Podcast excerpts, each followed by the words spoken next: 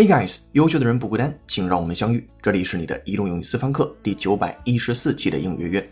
I'm the host of this program，账号 Broadcasting in Beijing, China。手机前的你，周六晚上好。对于咖啡爱好者来说，咖啡无异于心头挚爱，一天不喝心发慌。但总有些人明明闻着咖啡很香，却偏偏喜欢不上它的味道。是否喜欢喝咖啡，并不仅仅是中西文化、地域差异、新旧习俗的问题。你知道吗？一个人是否喜欢喝咖啡，其实是基因决定的。接下来，请各位会员拿好讲义，各位听友竖起耳朵，我们来听一下今天的话题。How you take your coffee is linked to your genes. If you're a regular coffee drinker, there is a good chance your first taste of black coffee wasn't an entirely pleasant one, at least according to a new study published in Scientific Reports. The research, which aimed to explain why some individuals develop a taste for coffee, reveals that love of coffee is actually linked to our genes. The paper explains that individuals who are genetically more sensitive to the bitter taste of caffeine actually end up linking coffee more than those who aren't. It might seem backward, but it's all due to caffeine's effect on our bodies and brains. The researchers explain that those of us with higher sensitivity to the bitterness of coffee also quickly learn to associate that taste with the boost our bodies get from the caffeine it contains.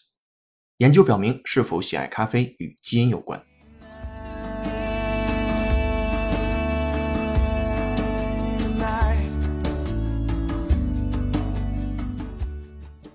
好的，今天要和你一起学习一个标题和五句话，文章难度四颗星。首先看标题：How you take your coffee is linked your genes。你在多大程度上 take your coffee 能够接受咖啡这件事儿 is linked to your genes，是你与你的基因相关的。好了，标题并不难。接下来我们看第一句话，第一句话当中也没有生词，只不过句子不短，我们来听听。If you are a regular coffee drinker, there is a good chance your first taste of black coffee wasn't an entirely pleasant one at least according to a new study published in Scientific Reports。如果你是一个 regular coffee drinker，一个经常喝咖啡的人，there is a good chance，非常有可能。好，这个句型其实可以积累下去。There is a good chance 表示非常有可能。Your first taste of black coffee，你第一次喝黑咖啡，wasn't an entirely pleasant one，一定不是一个非常愉悦的体验。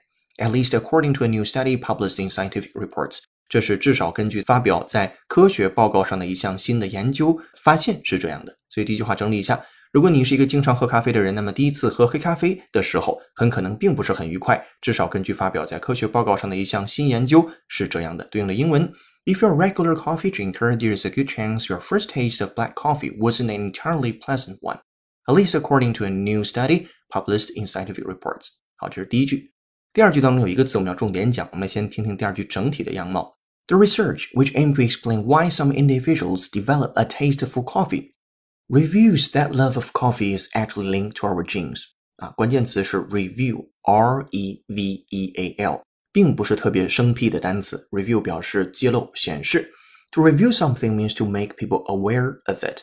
好，对这个词进行一个原声的扩展练习。From Science News 美音，listen up。Various studies have revealed those physical attitudes Various studies have revealed those physical attitudes.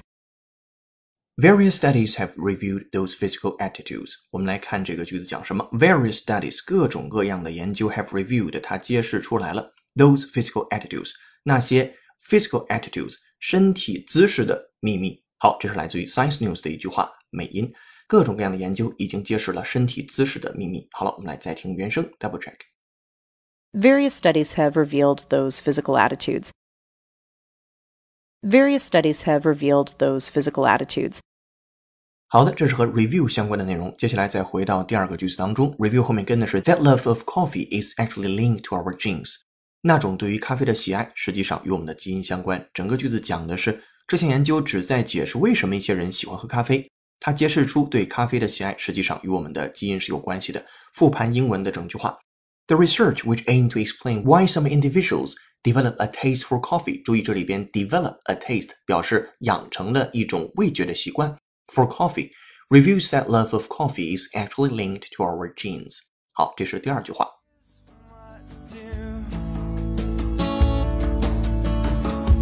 Something's changed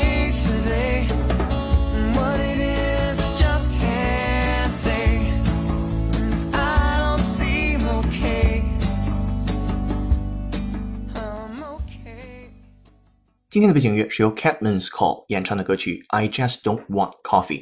如果手机前的你有好听的英文歌，或者想让浩浩老师帮你带的话，都欢迎在评论区留言给我们。如果想获得与节目同步的讲义和互动练习，并利用英语约小程序完成当期内容的跟读模仿打分测试，搜索并关注微信公众号“英语约约约”，约是孔子约的约，点击屏幕下方成为会员按钮，按提示操作就可以了。限时优惠期，一杯咖啡的价格，整个世界的精彩。跟读原声学英文，精读新闻聊世界。这里是你的第九百一十四期英语约约。做一件有价值的事儿，一直做，等待时间的回报。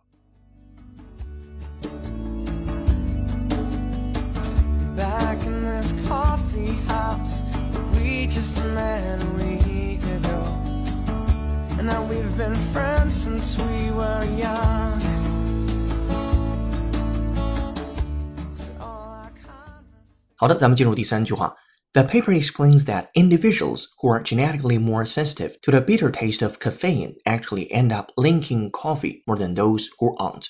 The paper 这个论文 explains 解释出来 that individuals 那些个体那些很多人 who are genetically more sensitive 关键词是 genetically 来自于 gene 这个单词。那 genetically 的拼写我们一起尝试一下 G E N E T I C A L L Y genetically 注意它的发音 genetically 表示从基因来说的，从遗传学的角度来讲的。好，对这个词进行一个原声的扩展练习，这回是一个英音，listen up。 Yes, so this would be an example of GM, genetically modified food. Yes, so this would be an example of GM, genetically modified food. Yes, so this would be an example of GM, genetically modified food。说是啊， 这就是一个例子，什么例子呢？GM 的例子叫转基因食物的例子，genetically modified food。genetically 基因上的，modified 修改的，所以在基因上进行修改的就是转基因的，后面加一个 food 食物。好了，我们来再听原声，double check。 Yes, so this would be an example of GM, genetically modified food. Yes, so this would be an example of GM, genetically modified food.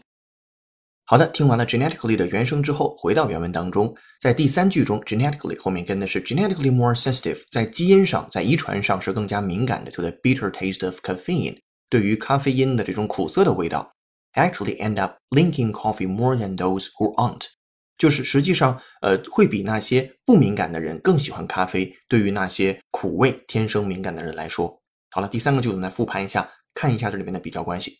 The paper explains that 说这篇论文呢就解释出 the individuals who are genetically more sensitive，他们是对苦味更加敏感的，to the bitter taste of caffeine actually end up linking coffee more than those who aren't。实际上最终会比那些不敏感的人更喜欢咖啡。好，这是第三句，我们来再看第四句。It may seem backward, but it's all due to caffeine's effect on our bodies and brains。这听起来似乎有点 backward。backward 本身表示反向的，在这儿可以理解为矛盾的。那 but it's all due to caffeine's effect，这所有的都源于咖啡因对我们的影响 on our bodies and brains，对我们的身体和对我们大脑的影响。好，接下来我们再看第五句，也是今天要精讲的最后一句，不短。 The researchers explain that those of us with higher sensitivity to the bitterness of coffee also quickly learn to associate that taste with the boost our bodies get from the caffeine it contains。说研究人员呢，他们解释到，those of us，我们当中的很多人 with higher sensitivity to the bitterness，对于苦涩，尤其是 of coffee，对于咖啡的苦涩更敏感的人，also quickly learn，非常快速的了解到了，知道了，to associate that taste， 把这样的一种味觉味道与什么相联系，associate blah blah with blah blah，把什么与什么相联系。我们来看今天 with 的后面，the boost，一种 boost 提神、刺激、激励。Our bodies get from the caffeine it contains，是从这个咖啡所包含的咖啡因当中，把这种对身体的激励和这个苦涩的味道进行了联系。所以这些人会觉得，哎，这个苦涩的味道喝下去了之后，就会有提神醒脑的感觉。所以戒不掉的这个是提神醒脑的感觉，同时也戒不掉的是这种苦涩的味道。它有点像那个巴甫洛夫的实验一样，条件反射了。好，研究人员解释称。我们当中对那些咖啡苦味敏感的人，也很快学会了把咖啡的味道和我们身体从咖啡因中获得的提神感联系起来。好，来看一下，好，复盘一下这个英文。The researchers explain that those of us with higher sensitivity to the bitterness of coffee Also, quickly learn to associate that taste with the boost our bodies get from the caffeine it contains. 好，这是今天要精讲的五句话。这篇文章的中心就是研究表明，是否爱喝咖啡与基因有关。扩展阅读，你还能读到第六句一直到第十二句，我们也做了双语的注释和关键词的讲解。今天结语非常简单：咖啡和茶就像生活，让你在同一时刻感受到苦味和快乐。